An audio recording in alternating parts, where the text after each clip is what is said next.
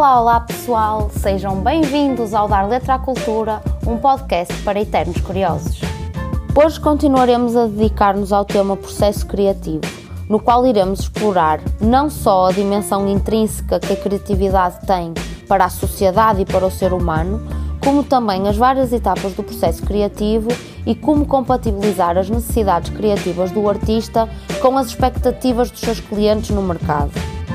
Para dar letra à cultura, hoje temos connosco a Susana Luzir, apelidada de fotógrafa de espírito livre e conhecida pelo seu estilo fotográfico original e irreverente.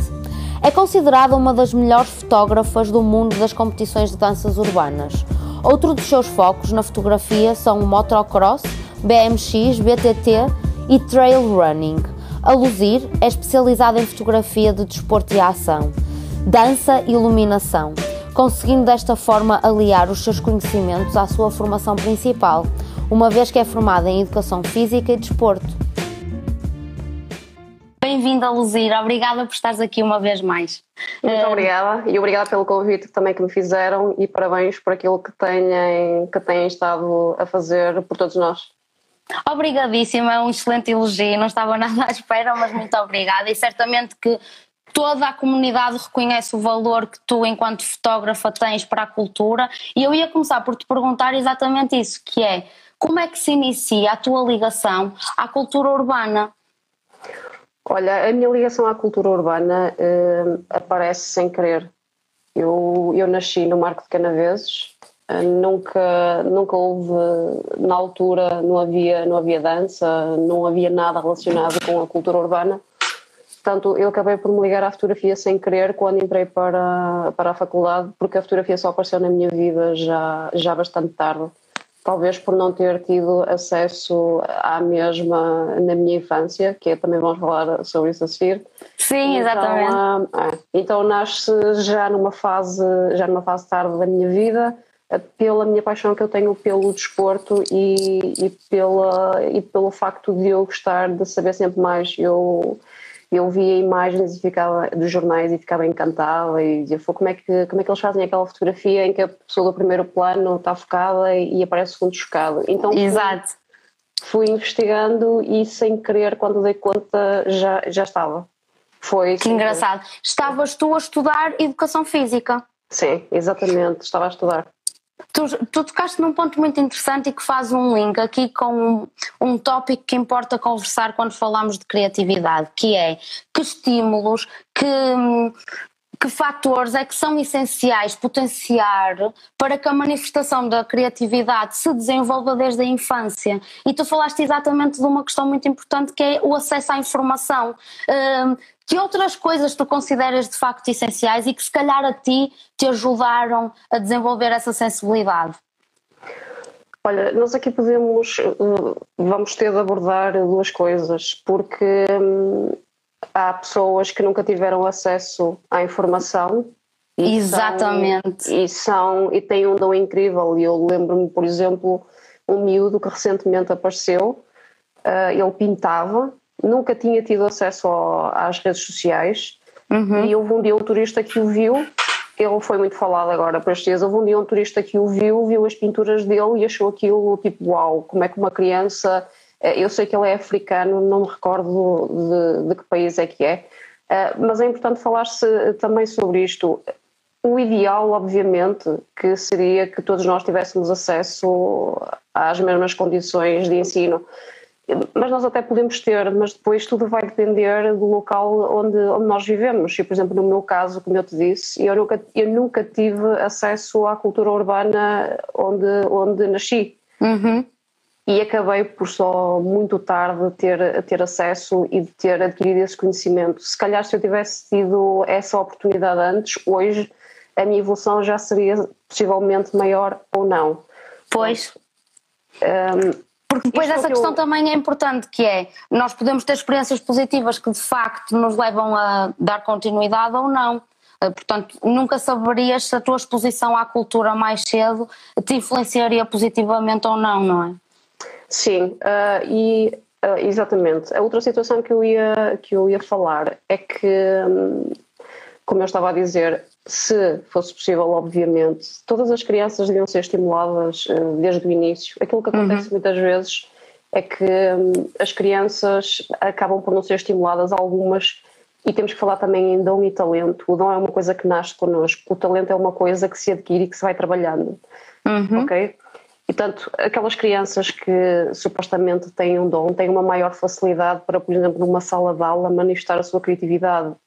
As crianças que vão desenvolvendo o seu talento Uh, muitas vezes eh, não têm, não têm e têm vergonha, têm vergonha de mostrar porque têm a noção que não conseguem ser tão boas como as outras e acabam por desistir e isto acaba também por criar um impacto negativo no nosso desenvolvimento.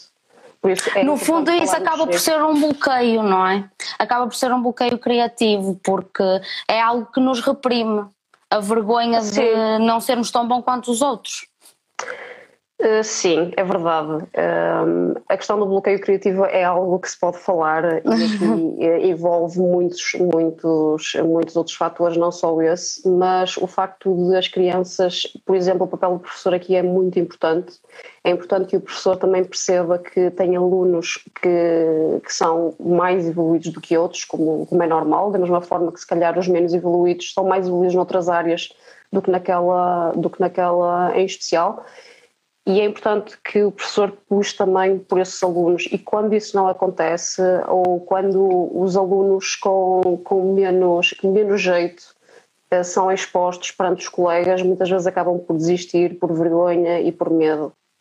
Portanto, tu aí tocaste no ponto... É desculpa interromper-te, desculpa interromper-te. Uh, tu aí tocaste num ponto super interessante que é Uh, os professores devem estimular os alunos a, a, a, serem criativos e a desenvolverem as competências e mesmo aqueles que têm mais dificuldade também. Mas consideras que a criatividade deveria ser introduzida de outras formas mais estruturais na, no, no ensino, portanto, nos programas curriculares? Seria importante existir essa. Portanto, essa formalização do papel da criatividade nas, nas diversas cadeiras? Sabes que isso teria de obrigatoriamente passar por eh, se, se admitir que todos os professores, e eu digo isto, eu sou professora, portanto não é, mas teríamos de admitir que todos os professores eram criativos e aqui também há a parte em que o professor é criativo e outro que não é criativo e uhum. porque muitas vezes não é, não é possível ser criativo, percebes? Sim, Agora, sim, sim, sem dúvida. A criatividade muitas vezes uh, acha-se que nós devemos ter o mal, entre aspas, sobre criatividade. A criatividade está em todo lado, até na forma como tu uh, prendes o teu cabelo. Sim, na ou aprendes matemática. Decoras, exatamente, Sim. na forma como tu decoras a tua casa, na forma como tu, como tu lidas com os teus alunos. Por isso, a criatividade está, está lá em muitos sítios. Nós é que muitas vezes não conseguimos perceber isso. Sim, sem dúvida. Não consciencializamos o processo. E Sim. tocando nesse ponto, eu queria aproveitar para eh, desenvolver contigo, um, porque certamente, enquanto criativa e enquanto fotógrafa há muitos anos tu saberás melhor do que ninguém identificá-las. Eu gostava de conseguir desenvolver aqui um processo em que identificamos em conjunto as fases pelas quais tu passas quando estás a desenvolver um processo criativo. Consegues sistematizá-las? Sim, olha, antes de mais queria mandar um grande beijinho ao meu amigo Xandre, que ele diz que é um criativo do caraças e uma criança, mas a verdade é que é. Mas a verdade é que é, é mesmo. Ele, ele é um artista, que é diferente de ser criativo. Ele é realmente um, um, um artista. Ele consegue passar para a ação, não é? Executar a criatividade. Ele, ele consegue fazer o que pouca gente faz, que é ele consegue estar a falar e consegue nos cativar. Entendes? Ele consegue Sim. pegar num determinado assunto, ele até uh, tem um. tem, volta e meia apaga e depois volta então ele é humorista, ele consegue, ele faz trail, ele consegue pegar nas histórias de trail e, e, e dá-lhes uma componente artística e torna tudo muito mais engraçado. Isto é, quando muitas vezes há conflitos, isso também é, criati é criatividade. É Sim, sem dúvida. Que muitas vezes existem nas modalidades e de uma forma suave uh, tocar, uh, tocar nelas. Pronto. Um, essa questão da mudança da carga, só uma pequena nota. A mudança da carga negativa para positiva é uma ação de criatividade incrível, não é? Porque de repente estamos a olhar para a mesma situação de um ponto de vista diferente e muda tudo. Sim, Força. Sim, é verdade. Estava só aqui a ver os, os, os comentários. comentários. eu estou a acompanhar, sim. Que diz a maioria das vezes a criatividade não é estimulada e é verdade. É, é, mesmo, é mesmo verdade mas pronto, cabe também o papel a cada um de nós. O papel, tem, o papel das pessoas é muito importante, mas também o papel dos pais ou dos, dos educadores ou dos cuidadores também é, também é muito importante. Por exemplo, os meus pais, apesar de eu não ter qualquer tipo de ligação com as danças urbanas, os meus pais nunca me privaram de estar a ver isso, por exemplo, na televisão. Nós temos pais que dizem, ah, não vejas isso, que isso é para meninos ou isso é para meninas ah, não uhum. vejas futebol porque isso é para meninos ou para meninas. Portanto, isto também acaba, o papel que nós temos em casa também é muito importante. Pronto, Sem dúvida. Que, relativamente ao, ao processo criativo, sim. Relativamente ao processo criativo, há uma coisa que é, é fundamental e para mim é, é, é, a primeira, é a primeira grande característica, isto é, nós nunca devemos achar que tudo que fazemos está bem. Tipo, ah, eu já tenho nome, já sou boa, portanto todas as fotografias que eu faço são boas. Isso é totalmente, é totalmente errado. E lá está, é aí a questão do dom e do talento. Quando o ego entra aí, Sim. as coisas começam, começam. É por isso que se diz ego will kill your talent. Sim. Não é? Pronto. Um, a questão do processo criativo para mim tem que começar por aí. É nós, primeiro, eu quando vou começar algum trabalho, eu nunca devo partir do princípio que já sei, que já sei fazer tudo, ok? É Ou que vai sair bem à primeira. Sim, é necessário sermos, sermos humildes depois perante, perante o tipo de trabalho que nos é colocado à frente, nós temos que estudar sobre a área. Uh, e eu dou-te, por exemplo, um exemplo: tu és, tu és bailarina e sabes que este movimento é diferente deste. Sim, okay? entendo perfeitamente. E portanto, quando o bailarino está a dançar, uh, o fotógrafo, se conhecer os movimentos, sabe que o momento certo para fotografar é este e não este, ok? Pronto, isto é, é quase uma, uma capacidade que nós devemos ter de antecipação e como é que nós podemos. E podem perguntar assim: ah, mas eu não percebo nada de dança, como é que faço? É simples, vais ao YouTube e vês vídeos. Claro, ou seja, conhecer o movimento antes de uh, o bailarino estar a executar faz toda a diferença para conseguires antecipar exatamente o momento em que tens que tirar aquela fotografia que estás a idealizar. Isso é incrível. É porque tu tens que respeitar, e, e por exemplo, falando aqui na questão da, da dança, tu tens que, enquanto fotógrafa, tu tens que respeitar o bailarino. Isto é, eu tenho muitas fotos que eu acho que estão espetaculares mas que eu não as coloco, porque o bailarino tem um braço que não tem o braço esticado. E eu sei que ele queria esticar o braço, mas naquele uhum. momento não aconteceu. Sim. Sabes? E nós, enquanto fotógrafos, nunca, por exemplo, colocar fotos de pessoas com um olho fechado, nunca façam isso. Nós não estamos a respeitar, não estamos a respeitar as pessoas. E é preciso ter este conhecimento de que nós podemos ter, tipo, achar que temos uma grande foto, mas, epá, eu fechou ali um olho, mas eu vou metê-la na mesma. Não ok? Um, nunca, nunca façam isso. Daí ser muito importante nós conhecermos o, o movimento e conseguirmos antecipar, por exemplo, no b-boy no breakdance. Uhum. E mesmo nas coreografias, eu já sei quando é que alguém vai saltar, já sei, porque também já tenho noção de ritmo. Sim. está. Eu não cresci, não cresci com isto, eu tive de aprender, eu tive de pesquisar. Obviamente que a minha ligação ao desporto também me ajuda. Uhum. Mas, por exemplo, eu fotografo sneakers e tive que estudar. Claro, sapatos, sapatos clássicos não tem nada a ver com desporto e tive, e tive que estudar. Portanto, estas, estas são questões muito importantes. Depois, nós devemos estar sempre atualizados. Uh, devemos ver muitas imagens. Não digo aqui que devemos ver imagens. Imagina que, que eu vou ter um trabalho sobre, sobre sneakers. Eu não vou ver só, eu quando for ao Instagram, Uh, eu não vou ver só fotos de, de sneakers, eu vou ver, vou ver fotos de tudo, porque eu numa fotografia de natureza Assim, o que, que a natureza tem a ver com os sneakers? Ah, é que eu posso querer meter os sneakers na natureza para fotografar. Sim, sim. Então nós temos que nós temos que ver eh, muitas imagens e depois temos que criar o nosso próprio estilo. Também é outra coisa muito importante. Nós nunca devemos copiar um estilo porque a maior parte das pessoas pode não perceber isso. Sim. Mas há alguém que vai dizer o estilo dele é uma mistura de A, B e C. Sim. Isso. Identifica os pontos-chave. Exatamente, exatamente. Pronto. Um... Portanto, só para sistematizar, vamos só identificar já as etapas que, que, que encontramos, porque temos também já aí uma pergunta. Então, é, Alexandra, vai ser uma pergunta das boas. Sim, sem dúvida. Mas, portanto, e primeiro, primeiro de tudo, é muito importante não nos esquecermos que todos erramos e principalmente em processos criativos o erro é portanto o não atingir a perfeição o ideal é exatamente o melhor do processo.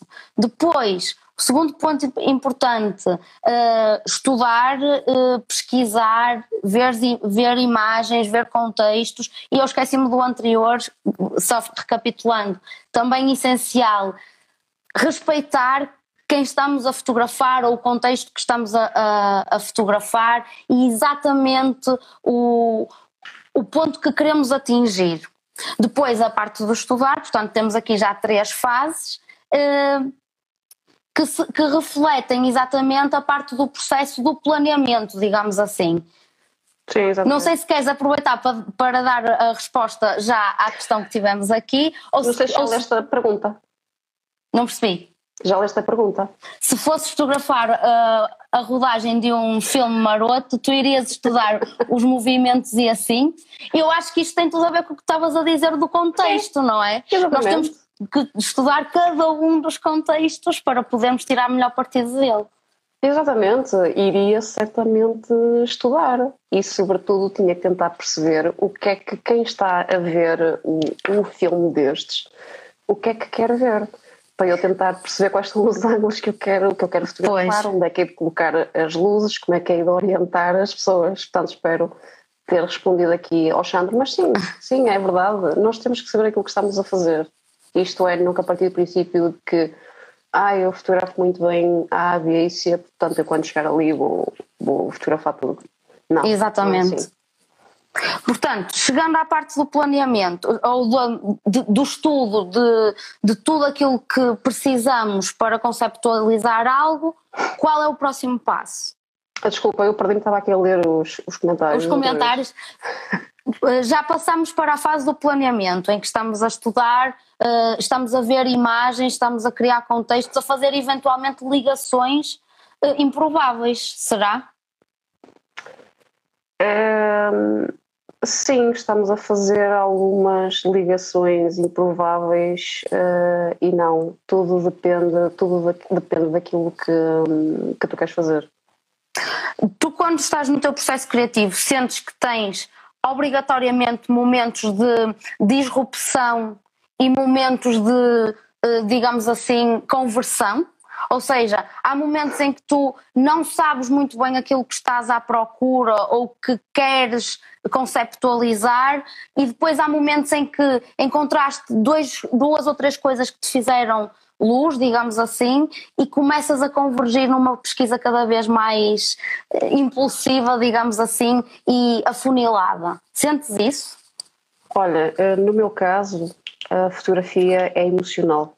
Uhum. A minha ligação com a fotografia é emocional, o que quer dizer que quando eu não estou inspirada, eu vou ter um bloqueio, quase certeza absoluta, e portanto não vou, não vou fotografar. Sim, não sei se era isso que também. Não era ter, bem isso, mas falaste. Irei ter tu... mais dificuldade, irei ter mais dificuldade okay. em chegar eh, às coisas e aí se calhar vou andar a pesquisar, mas regra geral, eu quando aceito um trabalho, eu tenho de saber aquilo que estou a fazer. Uhum se houver algum trabalho com que eu não tenha uma ligação emocional, eu, eu não vou aceitá-lo, ok? Porque vou ter dificuldades. Isto não quer dizer que eu não consiga fazê-lo, é, mas eu não me sinto ligada.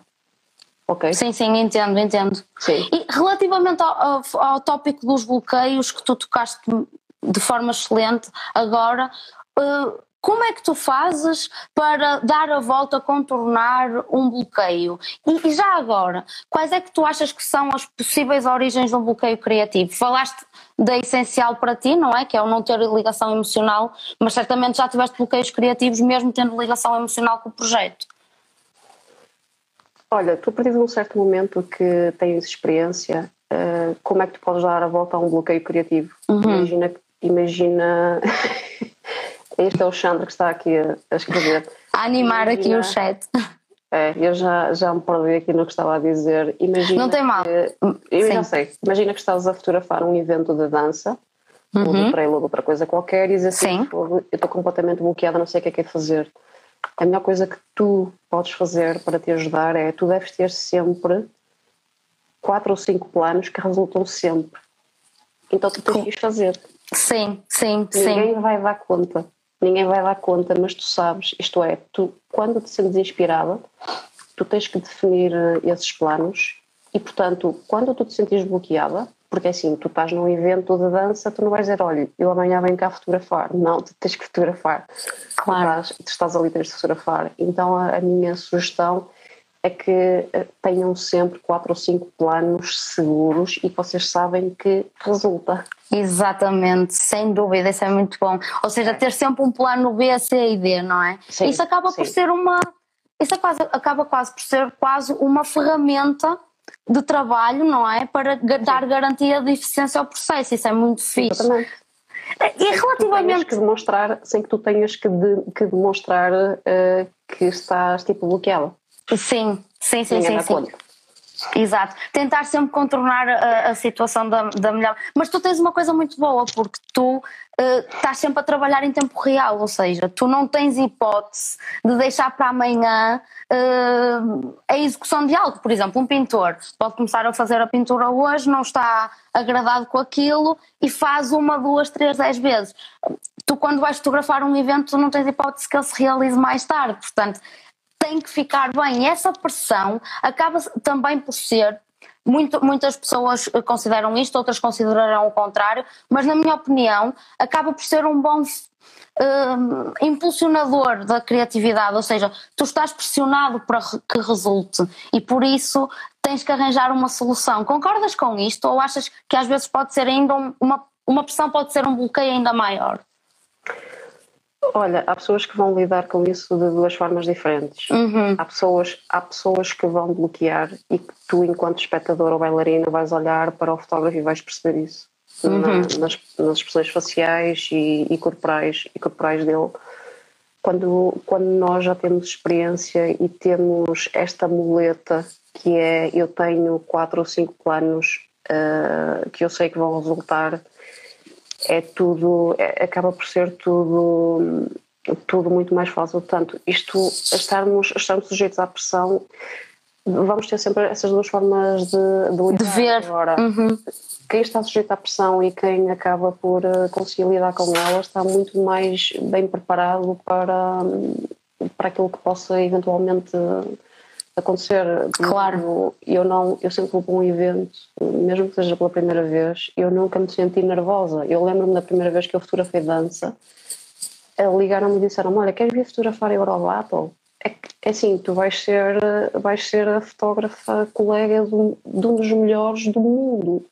E eu disse assim: Ei, que medo, não quero ir porque depois vou, vou estar sujeita a comparações mas nós temos de assumir isto, temos de assumir esta, esta situação e de assumirmos que de facto não sabemos tudo, mas que com muito trabalho e com muito empenho nós, nós conseguimos eh, chegar lá. Tu há bocado estavas-me a perguntar a questão dos bloqueios criativos. Sim.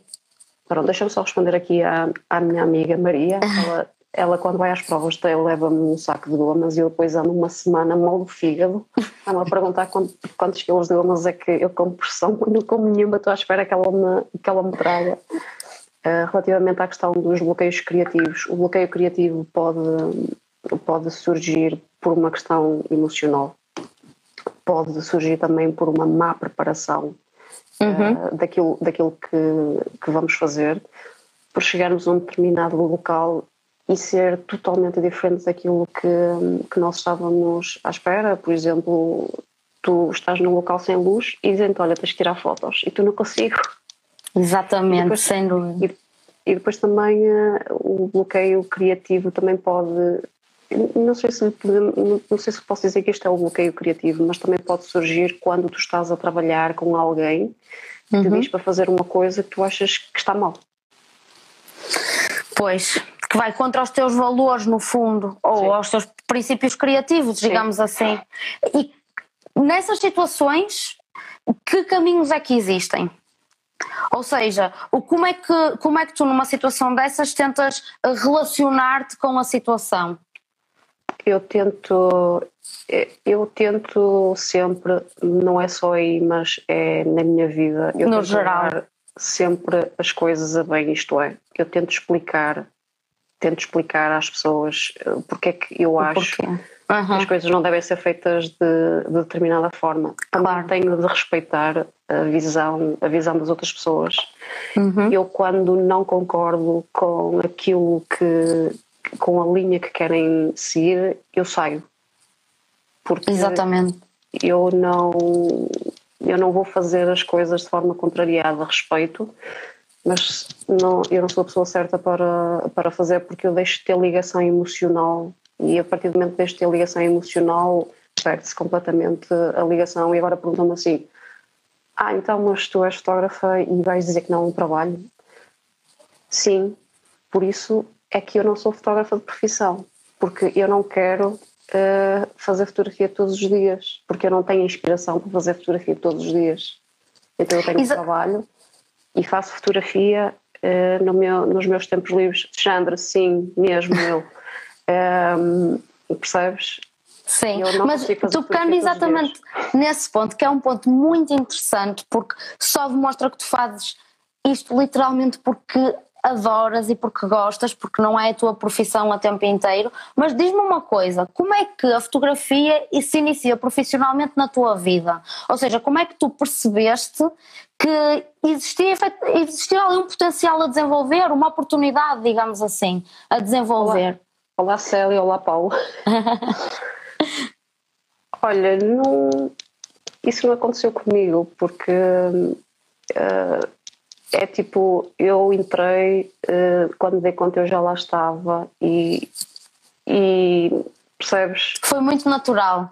Foi muito natural porque eu, não, eu nunca procurei um trabalho na fotografia, não ando uhum. atrás, não ando atrás de, do trabalho, por isso foi tudo muito natural e é assim que eu quero que todo o meu percurso seja natural, isto é, sem stress, sem, sem, sem problemas e que seja tudo, tudo na paz. Por, porque existe interesse, não é? Interesse de facto no teu trabalho, na forma como tu trabalhas e desenvolves conteúdo. Queres nos falar um bocadinho sobre aquela que é a tua, como é que a tua experiência de trabalhar lá fora, porque tu fazes muitos trabalhos internacionais uh, para além de, de, todos os nacionais que tens no teu portfólio. Queres nos falar um bocadinho de como é que é essa experiência, que desafios é que ela nos traz? Olha, eu posso te dizer que eh, comparando, por exemplo, por exemplo, os eventos de dança em uhum. Portugal e lá fora, e posso falar, por exemplo, do Hip Hop International, um, como de outros, aquilo que eu sinto é que eu não posso dizer, ai, lá fora, lá fora é que é fixe, porque eu sou bem tratada, seja aqui, eh, uhum. seja lá fora. Isto vai depender muito da forma como tu lidas com as pessoas e como tu também, eh, tu também respeitas.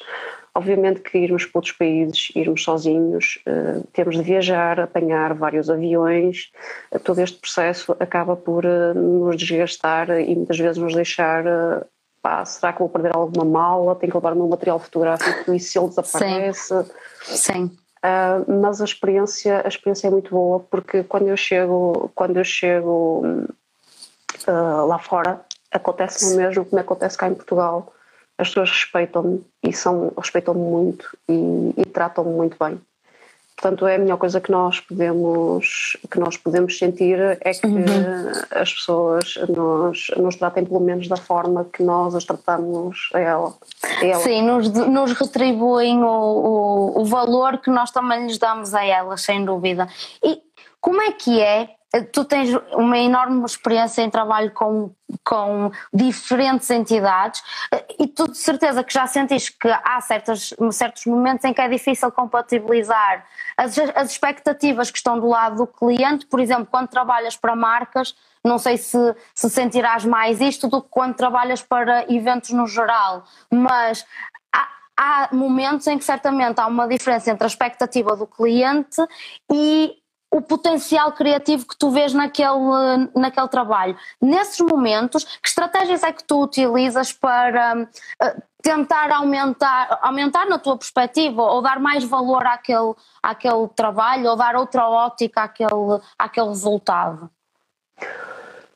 Olha, primeiro temos que, temos que hum, aceitar a opinião uhum. das outras pessoas e, se, e temos de aceitar e devemos tentar perceber se aquilo que nos estão a dizer se faz sentido. E aqui devemos tipo, deixar completamente o nosso ego e a nossa, uhum. tipo, ah não, nem sequer te quero ouvir, não, não é isto que nós devemos fazer. Uhum. Nós devemos ouvir e devemos de facto avaliar e ver se aquilo que nos estão a dizer, porque eu, eu tenho aqui um exemplo muito, muito, muito fácil. Primeira vez que eu fotografei calçado, sapatos clássicos, quando eu entreguei as fotos, disseram-me assim: Ah, nós gostamos muito das fotos, mas há aqui uma coisa que tu tens da próxima vez de mudar. E eu, ah, é o quê? Ah, tens que fotografar o calçado, tens que pôr o calçado da esquerda para a direita, porque é assim que dá maior visibilidade. E eu, ah, é? ok, pronto. Pronto, são coisas que quem está na área uh, que não Sim, sabe eu, que funciona, não é? Que não sou eu e normalmente são, são eu trabalho diretamente com eu trabalho diretamente com as marcas, isto é, eu não passo por uh, subcontratação. Uhum. Eu trabalho diretamente com as marcas e portanto eles sabem, e eles também desenvolvem, por exemplo, neste caso o calçado, e eles também têm que me dizer o que é que querem mostrar e eu tenho que respeitar isso. E portanto, claro. isto nós temos que nós temos que também ter aqui um bocado de jogo de cintura e temos de aceitar. E quando não concordamos temos que temos de falar. De outro, por exemplo há 10 anos atrás pediram para fazer um vídeo.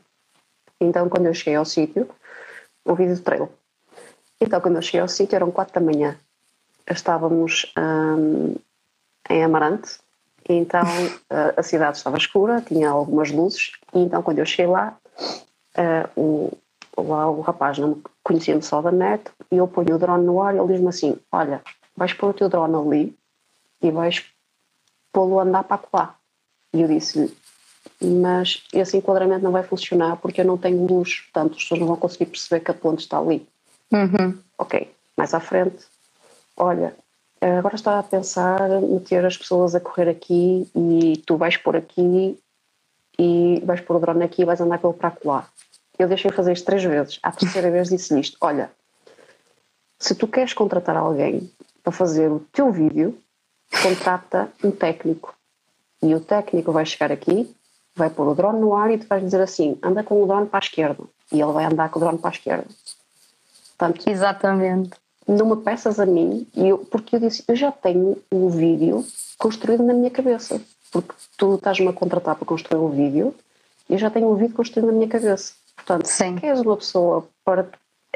E expliquei-lhe o porquê e disse-me: estás a ver aqui, é de noite, temos aqui um mosteiro, o mosteiro não tem luz nas costas e tu queres mostrar uh, isto sem luz, as pessoas não vão conseguir perceber. E mostrei-lhe que na parte da frente do mosteiro havia luz e as pessoas conseguem ter a, a noção das formas e do volume do, do edifício. Claro. Mas lá está, é preciso explicar Uh, e ele chegou a um ponto que disse: Ok, tens razão, uh, por isso faz. Eu disse: Eu sou criativa, não, não me peças para estar aqui a pôr o drone e andar com um lado para o outro, porque, porque eu não vou fazê-lo. Tu tocaste num ponto crucial que é a, a questão de, da diferença de um técnico e de um criativo, não é? Portanto, o criativo é, para além de executar aquilo que está no plano, num plano estabelecido por outros, uh, desenvolve todo um processo que lhe permite chegar a um, a um ideal que ele tenta passar para a realidade. E no fundo é um bocadinho isso que tu fazes com a fotografia, é tentar uh, tirar uma fotografia equivalente àquilo que tu estás a idealizar. Estou certa? Ou não? Sim, sim. E isso é incrível. E aqui uma coisa muito importante uhum. que aconteceu-me algumas vezes, e dou aqui o exemplo, que foi, um, eu estava em Braga a fotografar roupa, uma marca de streetwear, era para a Gearbox, e nós chegamos a um túnel e, eles, e eu disse assim, quero fotografar aqui. E eles disseram ah, mas aqui não tem nada de, não tem nada de interessante. E eu, mas eu quero fotografar aqui. Então eu tirei a foto, e quando tirei a foto, ele disse-me assim, ah, pá, desculpa, nós de facto não nos devemos intermeter Quanto? no trabalho de um criativo porque a foto ficou espetacular.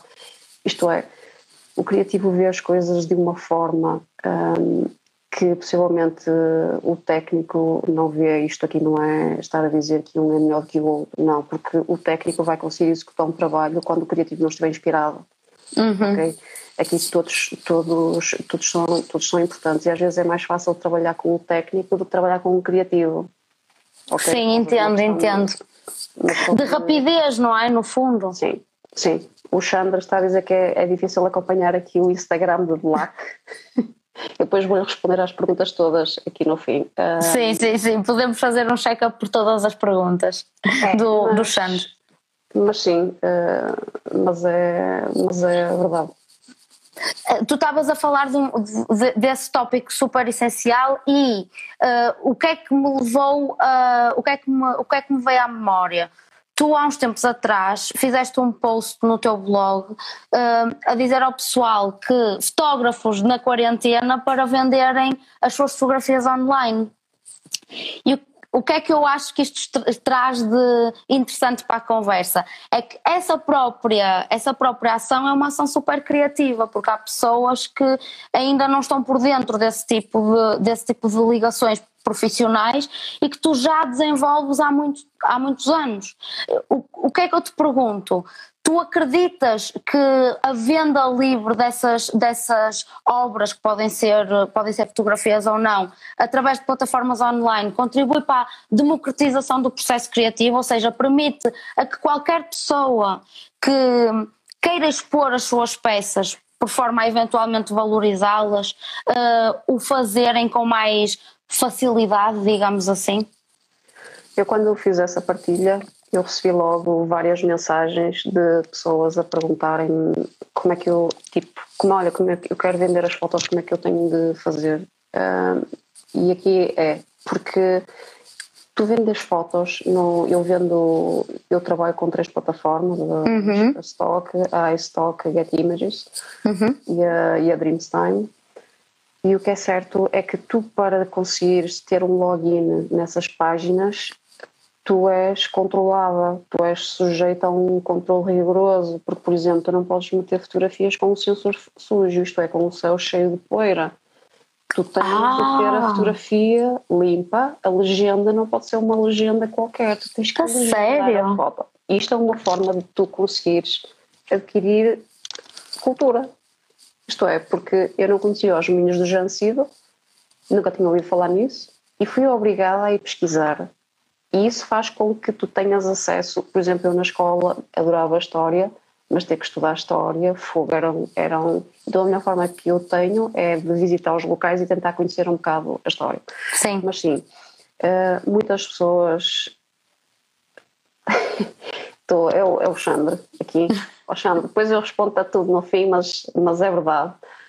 Um, muitas pessoas contactaram porque é difícil, uh, por exemplo, tu tens que preencher um formulário uh, que tem a ver com, com os impostos e pode parecer uma coisa assim muito difícil, mas não é. Mas a maior parte das pessoas desiste porque encontra todos estes obstáculos. Então pois. é preciso alguém mostrar, tipo, olha, inscreve-te ali, tens que fazer isto, isto, isto, isto. É uma coisa que não acontece muito, isto é, na fotografia não há muita partilha.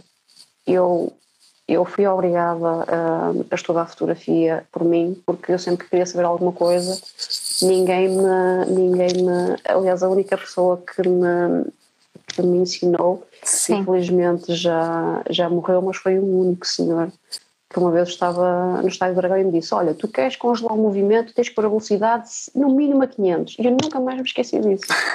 Que incrível! mas por acaso. Os outros, deixa-me só dizer isto. Sim, força, força, força, força. Os outros colegas tinham uh, os visores da máquina tapados com fita, para nós não conseguirmos ver as definições. Uou! É. Isso é competitividade a sério. É. Mas tu tocaste aí num ponto que eu acho engraçado, que é, imagina, muita gente mesmo de várias áreas da cultura, mas especialmente da, da área de, de vídeo, fotografia, comenta e diz e partilha que a formação académica formal tem muitas lacunas ainda e todos eles se sentiram na necessidade de partir pedra uh, pá, sozinhos e tentarem descobrir cada vez mais um bocadinho para poderem chegar a algum lado, ou seja, todo, muita gente sente que de facto existe essa, uh, portanto, falta de partilha, seja ela formal ou informal, uh, do conhecimento. E é engraçado que parece-me um bocado contraditório eu que estou de fora, porque hoje em dia a fotografia é tão acessível, digamos assim, a toda a gente, uh, existem tantos tutoriais e formações online e tudo mais, uh, que é impressionante como é que se continua a sentir essa, essa lacuna no mercado, que aparentemente teria procura. Tu, tu andaste na, também andaste na universidade, Sim. Eh, és, és formada e de certeza que também partilhas da opinião de que na faculdade damos as bases, mas o resto somos nós. Ensina-nos a pensar e a recorrer a determinadas ferramentas e em determinados locais, entende? A mim nunca me disseram, a mim nunca me disseram, olha, tu para estares à frente de uma turma tens que fazer isto, isto e aquilo. Não, deram-me as bases mas eu é que tive que descobrir. Pois. Portanto, muitas vezes hum, eu sou apologista de que todos nós devemos estudar. Porquê? Quanto mais não seja, porque chegamos mais rapidamente àquilo que queremos. E dou-te um exemplo. Quando, uhum. eu, quando, quando eu via nos jornais as fotografias uh, com uma pessoa focada e atrás o fundo desfocado, eu era assim: como é que eu faço isto? E eu não sabia qual era o termo técnico da profundidade de campo.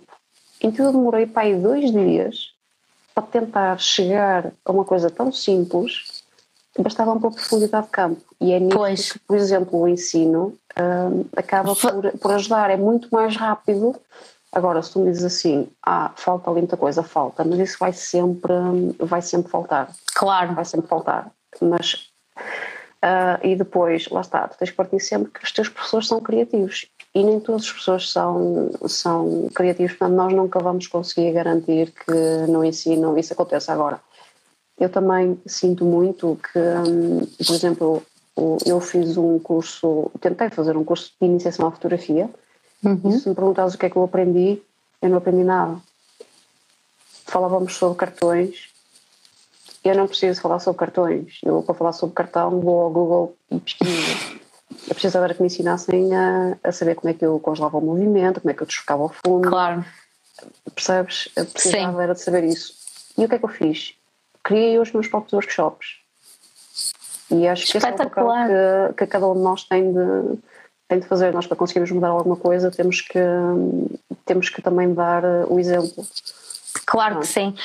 Luzir, nós tínhamos aqui toda uma nova conversa sobre empreendedorismo na cultura urbana sim, sim, para, para falar e é, é, mesmo muito importante para nós, quando eu falo de nós, falo da, da, equipa, de mim e da Rita e da First Steps enquanto, enquanto movimento, porque nós somos mulheres, isto é um projeto criado por uma mulher uh, e é mesmo importante para nós termos, falarmos com pessoas tão inspiradoras como tu, mulheres, empreendedoras e criativas, portanto muito obrigada por isso. Antes de terminarmos, estamos mesmo a terminar, eu fazia-te um desafio que era, não, não sei se queres explorar aqui algum projeto que esteja iminente, que esteja a acontecer e que queiras partilhar da tua parte, se não ia-te desafiar a mencionares um ou dois projetos que tu estejas a lembrar ou fotógrafos que te tenham inspirado recentemente para o pessoal também poder ir pesquisar e, e, e ficar um pouco mais culto neste momento, neste momento final.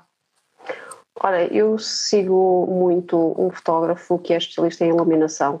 Pessoalmente, uhum. os fotógrafos que eu vou dizer aqui, não ganhei ouvido falar deles, é o Mark Wallace ele é especialista em iluminação e foi com ele que eu aprendi, é, ele é, é americano e foi com ele que eu aprendi uh, todo o meu trabalho uh, no que diz respeito à utilização da luz, flash, luz natural, mesmo a questão da luz natural, luz artificial, foi com ele. Depois também o Joe McNeely, que é um fotógrafo que compõe toda a cena. Ele coloca a pessoa aqui, mete o flash lá e depois o flash tem que ter um gel para ter uma cor diferente e acompanho também o João Santos. Estas são as três pessoas que, que acompanho. Xandro Matias, não, não, não acompanho. Okay, Luzir, claro, muitíssimo obrigado por nos teres acompanhado nesta conversa, foi mesmo importante para nós e espero que o pessoal aí também tenha gostado. Ok, então bom. Um beijinho grande, obrigadíssima, tá? boa noite. Obrigada, beijinho. Esperamos que tenham gostado deste 13 terceiro episódio. Este foi o último episódio desta primeira temporada, no qual tivemos a oportunidade de conversar com 13 profissionais fantásticos sobre os temas do empreendedorismo na cultura urbana, mercado urbano e processo criativo. Voltamos em 2021 com a segunda temporada do Dar Letra à Cultura. Até lá, acompanhem-nos nas redes sociais.